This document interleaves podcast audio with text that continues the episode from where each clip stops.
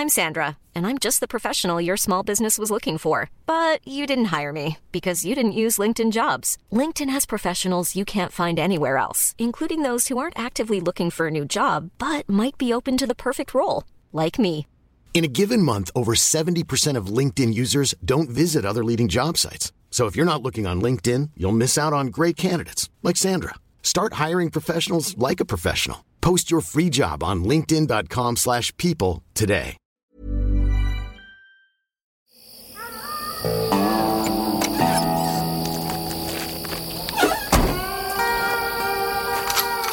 Die 100 besten Filme aller Zeiten. Da habe ich mir extra aufgeschrieben, Platz 79 und 78. Toll. Aber ich weiß nicht, welche Ausgabe. Folge 13. Danke. Folge 13. Herzlich willkommen zu einer neuen Ausgabe. 100 BFATs. 100 BFATs. ja, gut aufgepasst, Herr Bayer. Herzlich willkommen. Letzte Woche auf Platz 80, da hatten wir Martin Scorseses äh, Taxi Driver gehabt. Der hat eine ganze Sendung gefüllt und in dieser Folge machen wir mal wieder zwei Filme. Das schaffen wir diesmal. Das schaffen wir diesmal. Diesmal sind wir auch äh, zu zweit äh, Patinnen und Paten demnächst wieder hier und zwar en masse. Da wird uns richtig der Kopf drehen und Schön, freue ich mich drauf. War immer sehr interessant mit den ganzen Gästen. Das wird toll. Also ähm, Patenschaften ähm, können eigentlich auch noch übernommen werden. Ja, tatsächlich. Also wenn, Ein paar Filme wenn, sind noch frei. wenn ihr mit Film wirklich zu tun habt, wenn ihr nicht unbekannt seid, dann könnt ihr euch äh, melden unter kontakt.podcast-1.de und für einen Film noch eine Patenschaft übernehmen. Bieten wir jetzt einfach mal so an, oder? Genau. Kann auch in die Hose gehen. Einfach, aber. einfach, einfach, ja, kann man einfach mal sagen. Ja. Also, sagen können wir das durchaus, aber es stimmt ja auch. So ein paar Filme sind noch frei. Ähm, so, heute wir beide, wir beiden Hübschen. Wir verlassen die 80er-Ränge, sind also nun in den 70ern, hast du ja schon richtig gesagt, auf Platz 79 ist einer der wirklich ultimativen Superhelden-Blockbuster. Ein Gamechanger sozusagen. Das war, Ding war auch neu damals, ne? was heißt neu? Der hat, war so, also zu dem Zeitpunkt, also das wollte ich vielleicht später noch sagen, waren ja so äh, Superheldenfilme nicht so eine Garantie Genau. Überhaupt nicht. für einen Kinoerfolg. Ein Gamechanger kann Mensch also da ruhig sagen.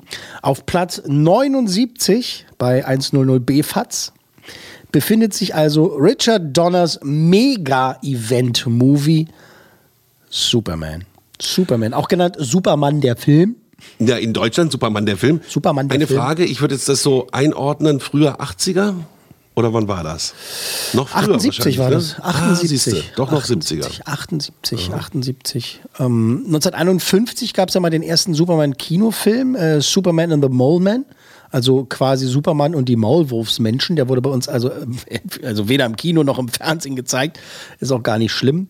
Ähm, also deshalb gilt das hier als so der erste äh, Superman oder S- Superman oder Superman, wie auch immer. Vielleicht springen wir ein paar Mal hin und her während der Sendung. Ist okay. Ähm, das war so der erste halt. Für, für alle, für die meisten, weil herzlich wenig Menschen haben die 1951er Version gesehen. 1978 also kam der neue Starregisseur Richard Donner. Der hatte vorher so TV gemacht vor allem. Straßen von San Francisco zum Beispiel. Und äh, mit seinem Horrorerfolgsfilm Das Omen im Gepäck äh, durfte er das äh, neue Prestige-Projekt Superman für Warner Brothers inszenieren. Äh, dazu muss man bedenken, dass, wie gesagt, im Superhelden zu dem Zeitpunkt äh, keine Garantie für Kassenerfolge waren. Also, also gar nichts. Das, Aber Straßen von San Francisco war international erfolgreich, lief ja wirklich in jedem ja, Land. das ist ne? überall gelaufen. Also da hat er äh, inszenieren dürfen und eben halt sein erster Kinofilm war eben die, das Omen. Ne? Also wirklich ein auch- Horrorfilm, Kult einfach. Also Auch ein Kassenschlager. Das war ein richtig, war ein richtiger Erfolg. Ähm, die Story nochmal, vielleicht für die einigen, äh, die einigen wenigen, die es nicht kennen. Äh, der Planet Krypton, der wird ja zerstört und äh, nur das Kind Kal-El überlebt, wird von seinen Eltern in einem kleinen Raumschiff zur Erde geschickt, landet dort bei den bis dahin kinderlosen äh, Kent, ne, das Ehepaar Kent und äh, wird von den beiden großgezogen. Dazu muss man sagen, die Sonne der Erde wirkt auf Kal-El so, dass er Superkräfte entwickelt und sein Leben lang muss er damit lernen, umzugehen. Also nicht nur mit der Erde, mit sich und äh, seinen Superkräften, sondern So ein bisschen wie bei Moses, der hat ja auch Mo Superkräfte zum Schluss, ne? Also, und dann kam auch als Findelkind äh, am Nil an. Ne? Ich freue mich auf die Mails. Hat der da gerade eben Superman und Moses verglichen? Als Erwachsener geht äh, Kal-El, irdischer Name Clark, Clark Kent, nach Metropolis und findet äh, Arbeit bei der Tageszeitung Daily Planet. wo er sich in, dann in seine zauberhafte Kollegin Lois Lane verliebt. Äh, Supermans Erzfeind wird dann der wahnsinnige Lex Luthor und so weiter und so fort. Glenn Ford, Marlon Brando, Margot Kidder, Gene Hackman und der unvergessene Christopher Reeve als Kal-El. Richard Donners Superman. Auch hier haben wir mal den Original-Kinotrailer von damals mal rausgesucht. Ähm, interessantes Dokument, wir hören da mal rein. Meine Freunde, ihr wisst, dass ich weder vorschnell bin noch impulsiv. Und doch sage ich euch, wir müssen auf der Stelle diesen Planeten evakuieren. Jorel, bitte sei vernünftig. In der Unendlichkeit des Weltraums gab es einen Planeten mit einer Kultur, die der unseren sehr ähnlich war, dessen Bewohner jedoch intelligenter, mächtiger, aber auch gütiger waren.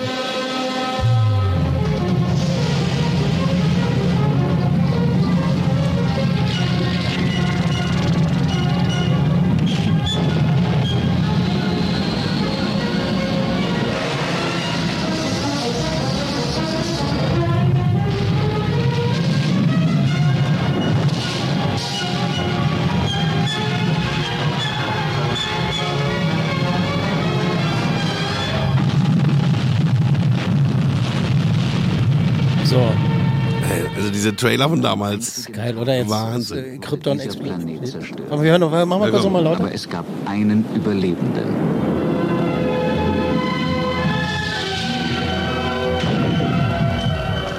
Der Reifen geplatzt, das hat uns gerade noch gefehlt.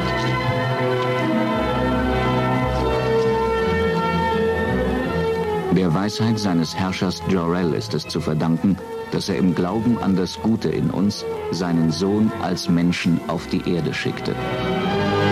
Wie Moses. Ja, wie Moses, ganz gleich, die ganz gleiche Nummer. Und ähm, der Trailer-Sprecher, das ist ja Stimme von Richard Gere gewesen, Robertus Banks, den ich auch gut kenne. Mhm. Ja, toll. Und ähm, der hat ja wiederum in Das Boot mitgespielt. Oh, das war dieser glatte Offizier, den keiner mochte. Stimmt, ja, der war dabei damals, ey. Krass, krass.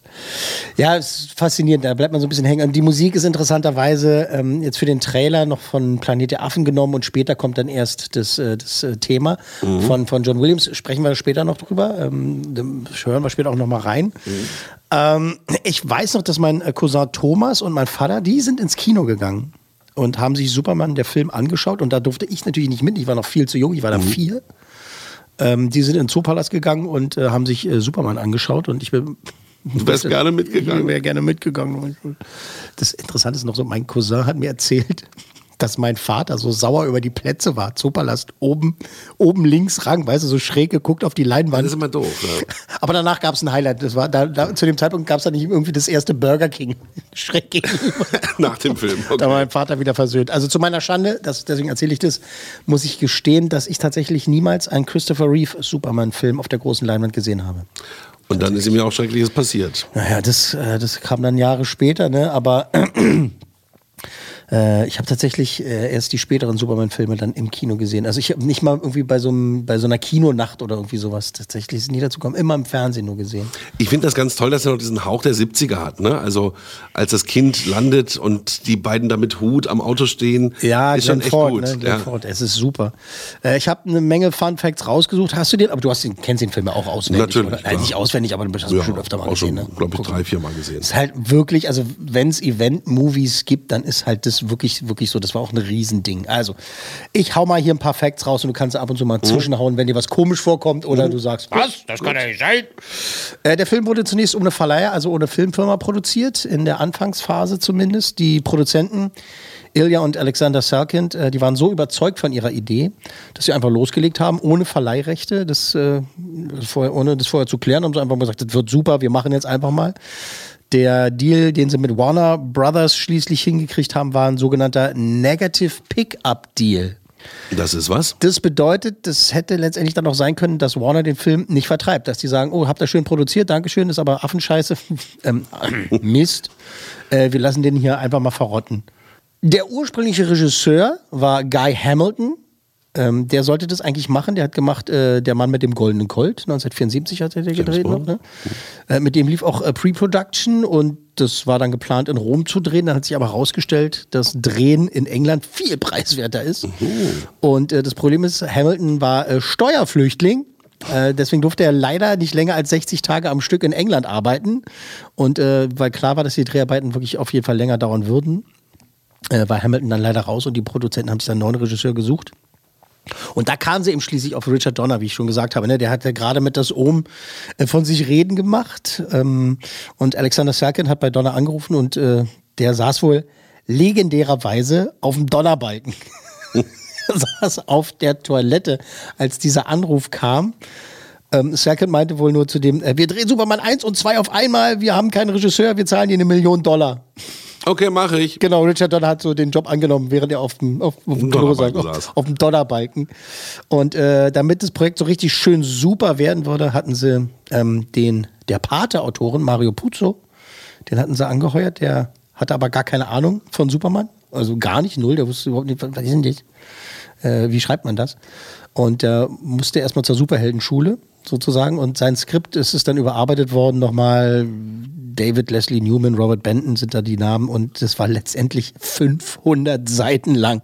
Alter. 500 Seiten Skript. Und äh, das hat, wie gesagt, dann zwei Filme umfasst und die Produzenten meinten zu Richard Donner, also mach dir keinen Kopf, das Skript ist perfekt. Und Richard Donner hat dann gesagt, das Drehbuch ist scheiße. Das ist einfach Mist. Trotzdem, trotzdem 500 Seiten. Genau, die meinten halt, nee, super und du machst es. Und er hat gesagt, auf gar keinen Fall. In einem Interview hat er dann so erzählt, dass es waren so ganz absurde Sachen drin. Also Superman sucht Lex Luthor und verfolgt dann alle Glatzköpfe in Metropolis und so. Und äh, dann dreht er sich, ein, dann sieht er einmal so, einen, tippt er einen an, einen Glatzkopf, der dreht sich um und das ist Kojak, Telly Savalas. Mhm. Und der sagt dann halt, äh, entzückend Baby, weißt du, so sein sein Signaturspruch. Und äh, Don hat gesagt, also das ist zu verspielt gewesen. Richard Donner übrigens ein echter Superman-Fan. Äh, der fand es wirklich also zum Speien des, des Drehbuch mhm. und hat alles umschreiben lassen. Und äh, Donner und Tom Mankiewicz, äh, die haben das umgeschrieben nach ihrem Gusto, wie man so schön Ist ja auch glaubhaft geworden. Ich finde also für die damalige Zeit, als der mhm. Film entstanden ist, die Bilder sind gut, dann bricht ja der Hoover-Damm auch, ne? Ja, und ja, also äh, das Auto wird weggeflogen von ihm und zum Schluss in dieser Eislandschaft und mit dem Kryptonit. Die Eislandschaft ist ja nicht äh, zum Schluss, die ist ja schon so, so in der Mitte ungefähr. Es mhm, dauert, mhm. dauert, ja eine ganze Weile. Ähm, Marlon Brando, der spielt ja Supermans Vater, Jor-El. Ähm, nun war der vor allem also angeheuert worden, muss man sagen, damit der Film noch so ein bisschen Prestige kriegt.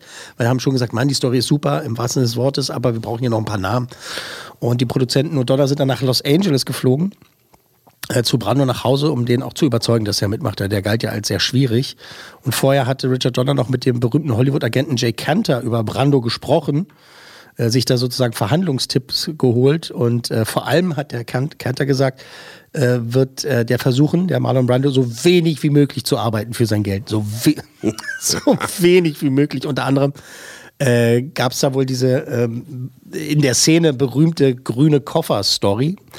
Äh, weil der kannte, also dieser Agent war der Meinung, Brando, der würde sowas vorschlagen wie keiner weiß, wie Kryptonier aussehen. Äh, das wäre doch cool, wenn das grüne Koffer sind. Wirklich. Damit er bloß nicht damit lange er, mitspielen muss. Damit er nur noch so ein paar Audio-Files aufnehmen muss und äh, die Sache im Kasten ist. Und Donner hat dann vorher nochmal in Panik bei seinem Kumpel Francis Ford Coppola angerufen und hat gesagt, aber du hast doch mit dem gearbeitet. Wie ist denn so, was mache ich denn? Und Coppola hat wohl nur zu ihm gesagt, pass auf, der liebt es, sich selbst reden zu hören. Lass den einfach so lange quatschen. Wirklich, äh, der redet sich oder euch besser, ne? besser gesagt euch, äh, der redet euch raus da aus jedem Problem. Und beim ersten Treffen hat Marlon Brando tatsächlich vorgeschlagen, Jorel könnte doch wie ein Bagel sein. Ein Bagel. Was ist das absurder? Wird es ja, wird's ja immer mehr Koffer, Bagel, also. Bagel, also was auch immer das bedeuten sollte. Kryptonier sollen wie Bagel aussehen. Äh, und äh, äh, vielleicht ist es ja dann toll, wenn die gar nicht reden können, die Leute von Krypton. Also die reden gar nicht, sondern gibt es immer nur so, so elektrische Geräusche, irgendwie so hat er vorgeschlagen. Das ist, die machen irgendwelche komischen Geräusche.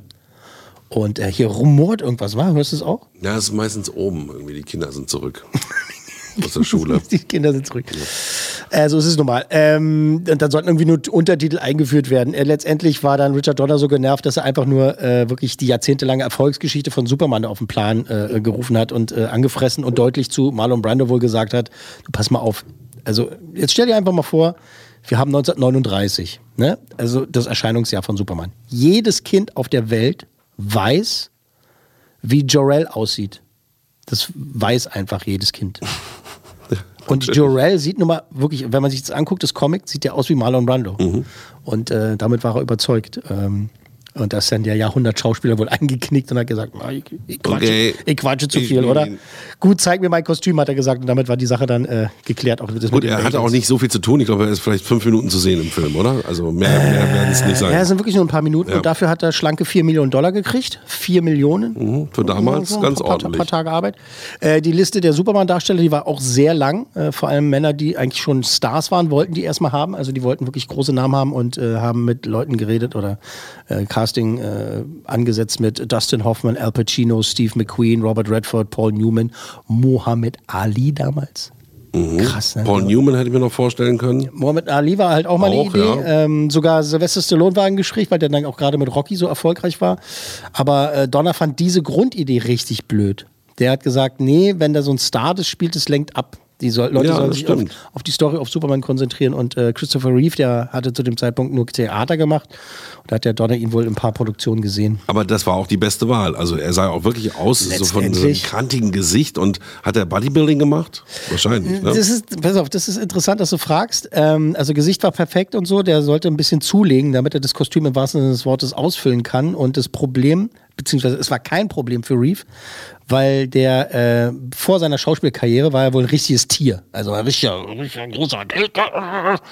Und er war überzeugt, dass er einfach wieder zulegen kann. Und äh, damit es auch garantiert klappt, äh, haben sie dann so einen filmerfahrenen Bodybuilder angeheuert.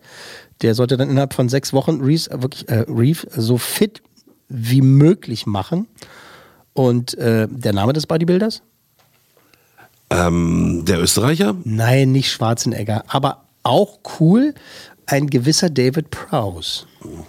David Prowse, und wer ist das nun? David Prowse ist äh, vergangenes Jahr gestorben am 28. November und der war vor allem durch eine Rolle bekannt geworden, bei der ein Mensch nicht mal sein Gesicht sehen konnte. Die Hardcore-Nerds wissen es längst. Äh, David Prowse war der Schauspieler, der im Darth Vader-Kostüm gesteckt hat damals. Der Original Darth Vader. Also bis zum heutige Tage äh, ist er. Äh, Also dann ist quasi der Vater von Superman Darth Vader. sozusagen. Also Christopher Reeve, muss man ja auch sagen, gilt äh, bis zum heutigen Tag für die Fans als der beste Superman aller Ja, Zeiten. unterschreibe ich. Äh, Margaret Kidder noch, ne, ähm, die Lois Lane-Darstellerin, die hat ihre Besetzung ihrer eigenen Tollpatschigkeit zu verdanken. Beim Casting ist sie gleich, nachdem sie in den Raum gekommen ist, erstmal gestolpert, schön hingefallen, schön blöd. Und Richard Donner fand es so schön, so authentisch, so bezaubernd, da hat er sie gleich äh, besetzt. Und ähm, äh, was gibt's noch alles? Die Kostüme, die sind äh, aus äh, die, von den Kryptoniern, ne? Am Anfang haben wir uns gerade noch mal gesehen. Wer sich daran erinnert, das In sind so weiß. wei dieses weiße Glitzernde, ne? Das ist, das sind alles winzige Glaskugeln, irgendwie zigtausende. Ganz zerbrechlich waren Krass. die und äh, jedes Crewmitglied, was die irgendwie handeln musste, musste Handschuhe tragen, weil die so empfindlich waren und sofort aufgehört haben zu glitzern und so. Und, äh, apropos Crew, finde ich eine schöne Geschichte. Die äh, weinten bei internen Vorführungen angeblich. Warum? Damit der Film funktioniert überhaupt, mussten ja neue äh, Special Effects entwickelt werden. Damit Superman auch wirklich überzeugend fliegen kann. Ne? Und du, vielleicht erinnerst du dich noch an die Werbekampagne. äh, You, you, you believe that a man can really fly. Also man, man glaubt es. Und letztendlich war das so ein ganz kompliziertes Kamerasystem, so mit zwei Zoom-Linsen so rein und raus. Und das sorgte dafür, dass eben dieser eigentlich stillstehende oder stillliegende Reef, also dass man den Eindruck hatte, dass er sich bewe äh, bewegt.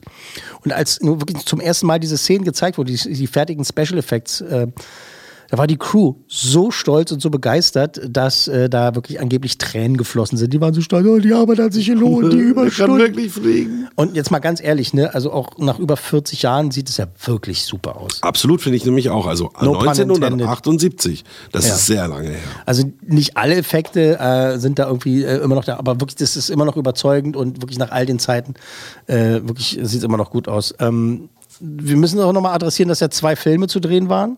Ja, also das war auch damals natürlich nicht einfacher als heute. Das musste alles koordiniert werden, alles geplant werden. Und äh, täglich musste der Richard Donner von Set zu Set jagen, um alles unter Kontrolle zu behalten. Und dafür war die meiste Zeit mit so einem kleinen Golfwagen unterwegs, also Golfkart, ne, so ein Ding da. Ähm, und es war alles sehr chaotisch und äh, mächtig anstrengend. Ähm, und dann gab es richtig Stress mit dem Budget.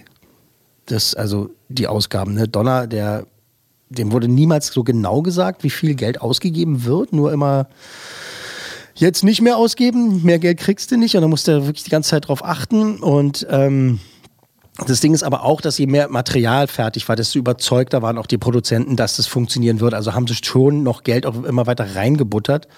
Und ähm, wie viel wirklich haben sie Donner letztendlich nicht gesagt. Das große Finale dann, ähm, so ein kleiner Spoiler, bei dem Superman da um die Erde rast, ne, wenn du dich erinnerst, und die Zeit äh, zurückdreht. Das Die war Zeit ein, zurückdreht, damit sie wieder, Damit sie- damit sie genau, wieder lebt. stirbt. Ja. Das war eigentlich das Ende von Superman 2. Äh, und weil sie aber jetzt nicht, also sie waren überzeugt, aber sie konnten ja nicht wissen, ob der Film so erfolgreich ist und die fanden diese Sequenz so gut. Also haben sie das Ende vom zweiten Teil vorgezogen auf den ersten, damit das da, damit waren sie so stolz drauf und so, lass uns das mal da reinpacken und dann haben sie das umgeschrieben und dann lassen wir uns schon einen Showdown für Teil 2 ein, äh, einfallen. Ähm, der Stress zwischen Donner und den Produzenten, vor allem Pierre Spangler war auch ein, war ein Produzent, es wurde immer schlimmer und irgendwann äh, haben die dann tatsächlich schon mal einen, einen Ersatzregisseur ange, an, angeheuert. Und zwar Richard Lester, der hat äh, den Beatles-Film gemacht, A Hard Day's Night. Und äh, der sollte da gegebenenfalls einspringen und helfen. Ähm, Donner wollte auf jeden Fall, dass der Richard Lester, also war nichts Persönliches, nur Business, also der sollte nichts anrühren, der durfte sich nicht einmischen, nichts inszenieren und äh, also solange Donner am Film beschäftigt ist. Äh, mehr dazu gleich. Superman, der Film kam raus und wir wissen es inzwischen war ein Erfolg. Und äh, die Arbeit an Teil 2 äh, mit dem gedrehten Material, was schon da war, die konnte dann beginnen. Da hatte aber Richard Donner wirklich keinen Bock mehr. Das war ihm zu viel Stress, es war, er wollte andere Sachen machen und hat keine Lust mehr. Und Richard Lester, der konnte, durfte, musste dann übernehmen und den zweiten Teil fertigstellen.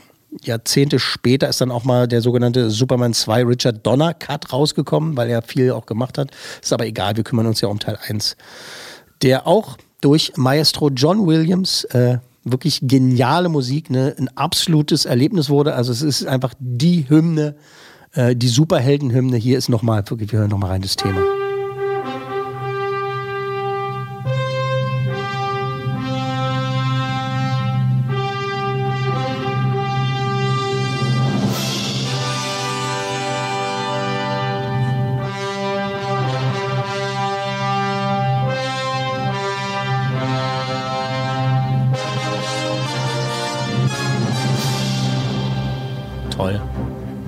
Bisschen noch, ein bisschen stehen lassen.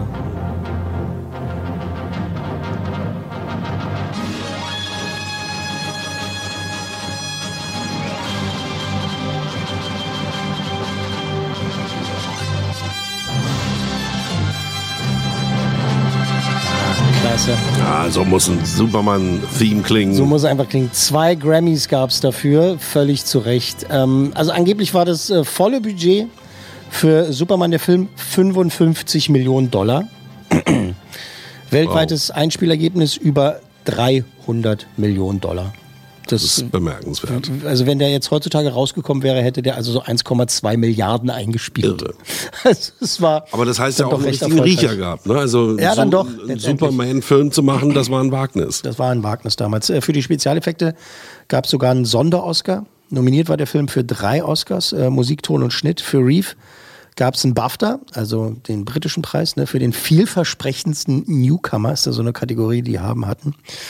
Äh, Superman, der Film aus dem Jahr 1978, unser Platz 79, interessanterweise. Gibt's Applaus, oder? Ja. Da gibt's so ein bisschen so einen kleinen Applaus. Ähm, Platz 79 bei den 100 B-Fats. Gut, ähm, kann ich sagen, Dude, trinken wir einen White Russian? Ja, von einem kultigen Superhelden zu einem kultigen Antihelden. Unser zweiter Film heute ist, äh, also manchmal, ja, manchmal kommt da so ein Film, der, der ist was ganz Besonderes. Der erzählt eigentlich gar keine Story. Also, Und jeder liebt ihn. also jeder liebt ihn. Auf Platz 78, der Kultstreifen der Coen-Brüder.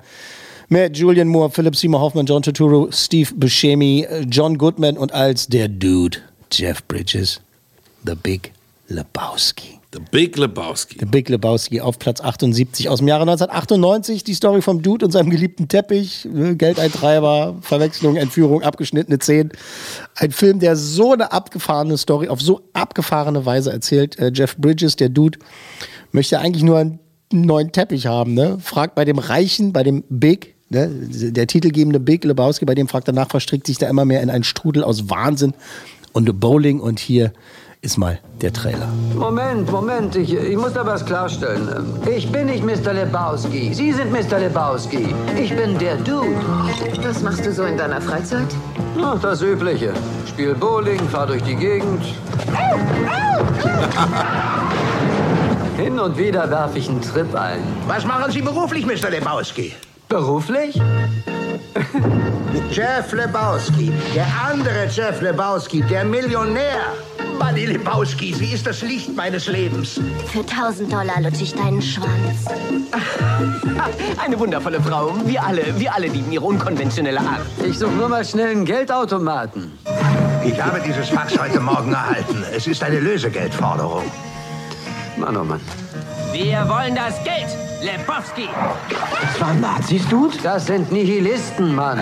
Die haben gesagt, dass sie an gar nichts glauben. Ich mach dich fertig! Ich mach dich fertig! Ich mach dich fertig! Ich mach dich... Wo ist die Kohle, Lebowski?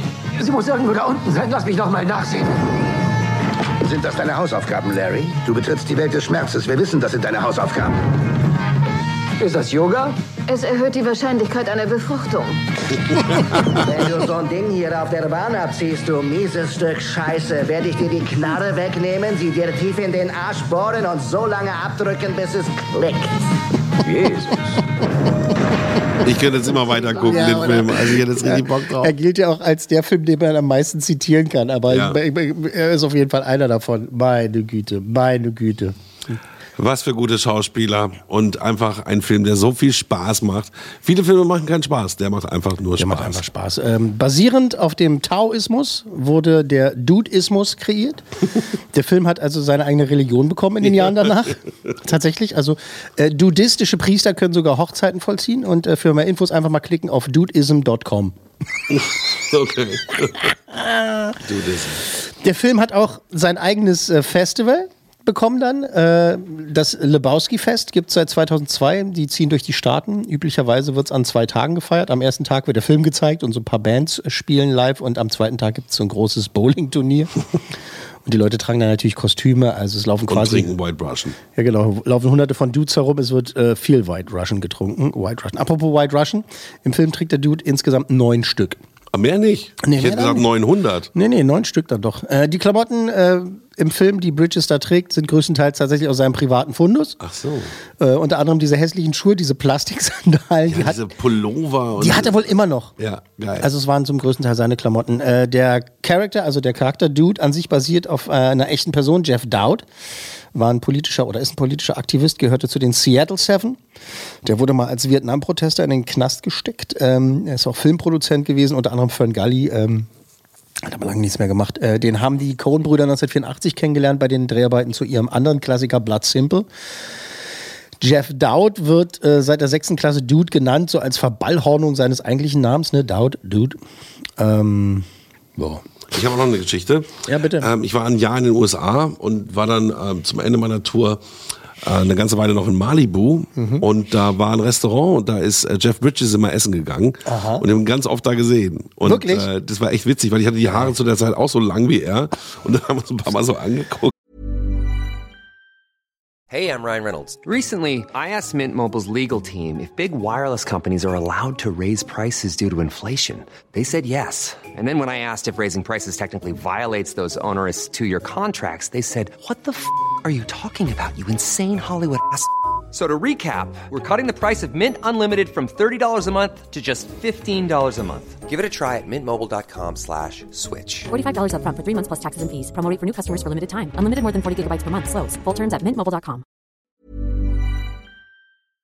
Einfach eine geile Type. Ne? Einfach eine geile Type. Hat schon Ähm, im Malibu rumgehangen. John Goodmans äh, Charakter, Walter Sobchak, der basiert äh, hingegen auf dem Hollywood-Regisseur und Drehbuchautor John Milius. Der hat gearbeitet unter anderem an Dirty Harry, Apocalypse Now, Der Weiße Hai und Conan der Bar- Barbar.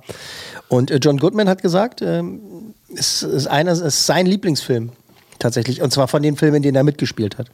Also es ist sein Lieblingsfilm. Der Dude ist in jeder Szene zu sehen. In jeder Szene. Im Film. In jeder Szene, selbst in Sequenzen, wo er vermeintlich nicht zu sehen ist.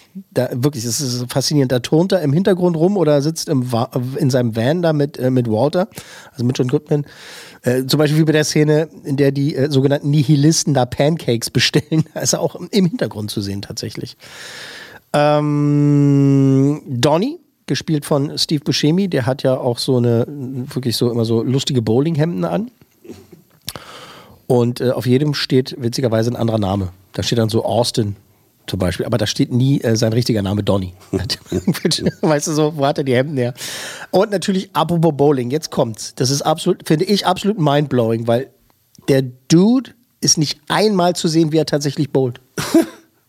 Hab ich auch ich schon drauf schwören geachtet. können. Ich Hätte auch. schwören können. Natürlich, ja, natürlich sieht man den Bowlen. Ist doch, ist doch klar, ne? Also nicht so, nicht, kein richtiges, also in der echten Welt. Bohlen immer die anderen. Bullen immer, Bullen immer die anderen. Gastauftritte gibt es unter anderem äh, von äh, Red Hot Chili Peppers Bassist Flea. Der Stimmt. spielt, der spielt da mit. Und Ja. ähm, in dieser selben Gruppe da, der Nihilisten sozusagen, die Singer-Songwriterin Amy Mann. Die ist da als Dame, die ihren kleinen C opfern musste. das ist Amy Mann. Und ähm, auch super interessant. Als Big Lebowski, ne, also nachdem der Film ja benannt ist, äh, waren dann so Darsteller im Gespräch wie Robert Duvall, äh, Sir Anthony Hopkins. Ähm, wer war noch mit Das da? hätte aber nicht gepasst. Gene Hackman, Ernest Borgnine und da ist er wieder, Marlon Brando. Um Gottes Willen. Da, den hätten sie eigentlich auch gerne gehabt als Big Lebowski. Nee, also Jeff Bridges hat da auch die Rolle seines Lebens Nee, gehabt. nicht Jeff Bridges, äh, der Big Lebowski. Er ist, ja so, der, der Alte. Er ist, ja, Ah, er, ist, okay. er ist ja der andere Lebowski, er ist Okay, der Dude. okay, ja, okay, Und der Big. Lebowski ist der Alte, ne? der, der, der reiche Lebowski. Und das ist letztendlich dann David Huddleston geworden. Und dieses Haus, das Anwesen vom Big Lebowski, ist übrigens ein beliebtes Objekt zum Drehen und kommt in vielen Filmen vor. Und es heißt Greystone Mansion und ist unter anderem zu sehen in, in Die Muppets, in The Prestige von Christopher Nolan, äh, Rush Hour, im The Social Network, das dreckige Dutzend, da wurde es auch schon mal benutzt. Und, ist geil, es ist dasselbe Anwesen, das zu sehen ist in Meatloaf's I'd do anything for love, but I won't do that. Das ist das, das ist dasselbe, das ist dasselbe selbe Anwesen. 260 Mal kommt was vor in diesem Film? Das F-Wort. Im Original.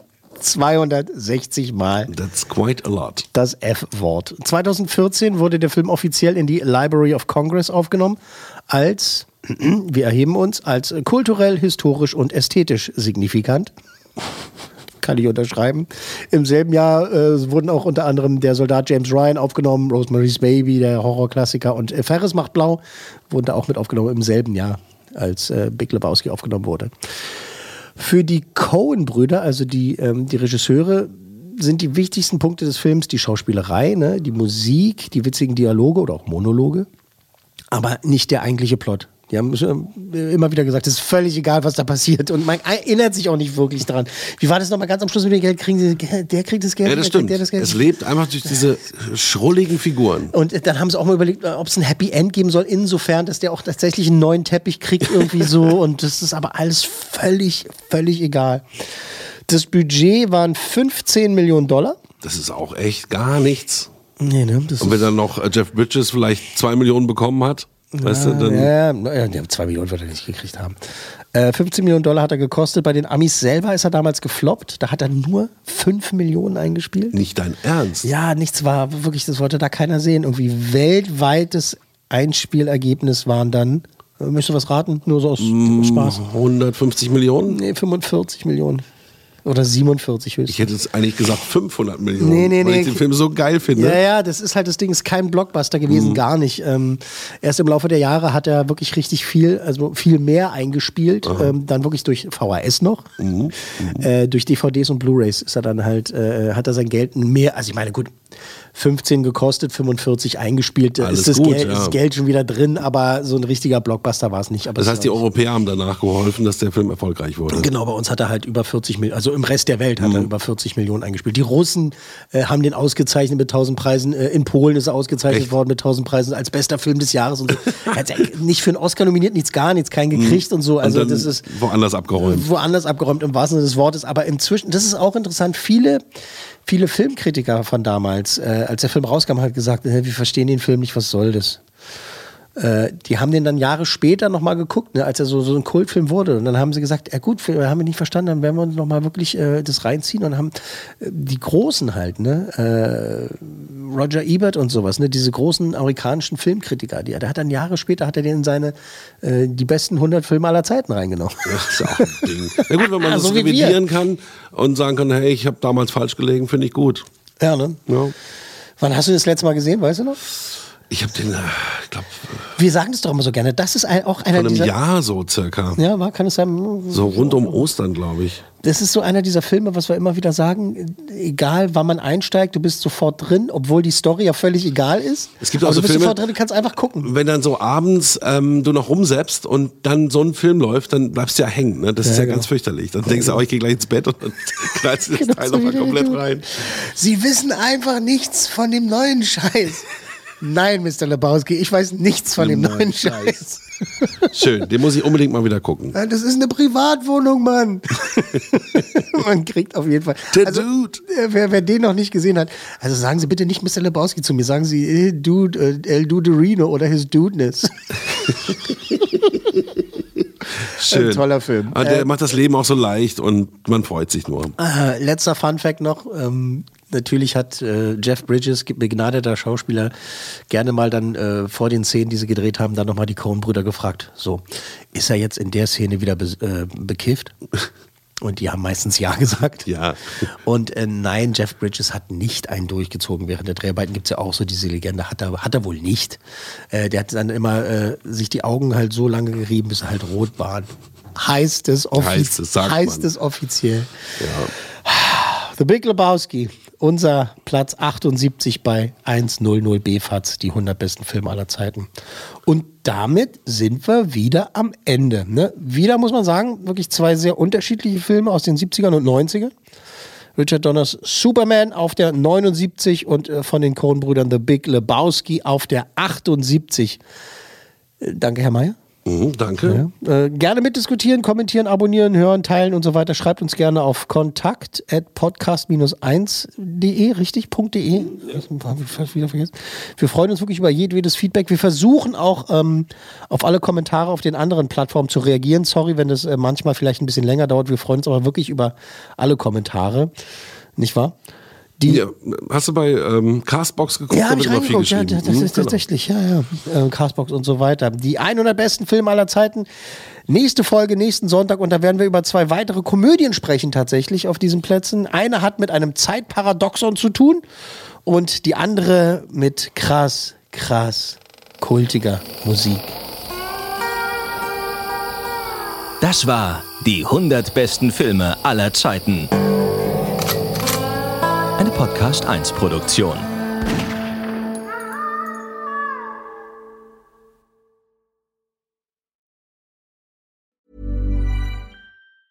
Normally, being a little extra can be a bit much, but when it comes to healthcare, it pays to be extra. And United Healthcare makes it easy with Health Protector Guard fixed indemnity insurance plans. Underwritten by Golden Rule Insurance Company, they supplement your primary plan, helping you manage out of pocket costs without the usual requirements and restrictions like deductibles and enrollment periods. So when it comes to covering your medical bills, you can feel good about being a little extra. Visit uh1.com to find the Health Protector Guard plan for you. Even when we're on a budget, we still deserve nice things. Quince is a place to scoop up stunning high-end goods for 50 to 80% less than similar brands. They have buttery soft cashmere sweaters starting at $50, luxurious Italian leather bags, and so much more. Plus, Quince only works with factories that use safe, ethical, and responsible manufacturing. Get the high-end goods you'll love without the high price tag with Quince. Go to quince.com/style for free shipping and 365-day returns.